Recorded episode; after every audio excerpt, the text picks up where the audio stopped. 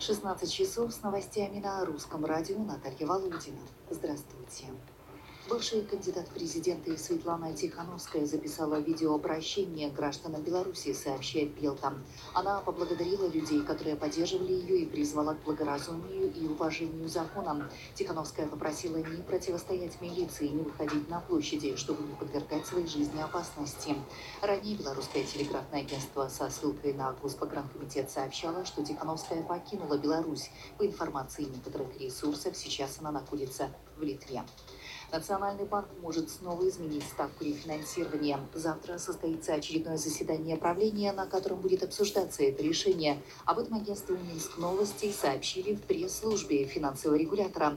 Напомню, с 1 июля ставка рефинансирования составляет 7,75%. Этот показатель влияет на доступность кредитов. Чем ниже ставка, тем меньше процентов кредитам, которые выдают банки. Экономические эксперты не исключают, что регулятор может снова снизить ставку на 25% до 7,5%.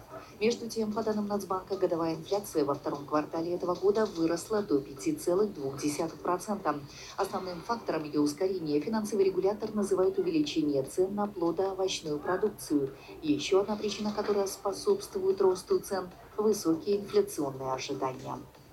В белорусских кафе появится больше экологической посуды. Министерство антимонопольного регулирования и торговли своим постановлением дополнило перечень белорусской импортной экопосуды для заведения общепита страны. Об этом сообщает агентство Минск новости со ссылкой на телеканал «Беларусь-1». Так, согласно документу, в белорусском общепите с будущего года не будет пластиковых столовых приборов и посуды. Вилки, ложки, ножи, палочки для размешивания напитков и трубочки к ним, а также стаканы, тарелки, чашки и всевозможные Пластиковые контейнеры из пластика заменят на бумажные, деревянные или из сахарного тростника. И еще об одном. Михаила Ефремова госпитализировали из зала суда в бессознательном состоянии. По информации источника ТАСС, у актера подозрение на инсульт. Точный диагноз будет установлен в больнице.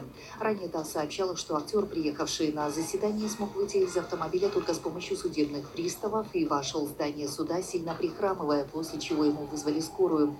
Еще накануне стало известно, что состояние здоровья актера сильно ухудшилось. Сегодня в суде должен был состояться допрос Ефремова. Из-за госпитализации заседание по делу отложено на завтра. И последнее. Постигайте финансовый дзен под ставку до 13% годовых и приумножайте свои сбережения с МТ-белками от МТ-банка. Двойная капитализация процентов, оформление онлайн или в любом отделении для физических лиц. Подробности по телефону 509 99 99. К этой минуте вся информация с развитием событий я буду знакомить вас в начале следующего часа. Наталья Володина, Белорусская служба новостей Русского радио. Русское радио в интернете. Рус...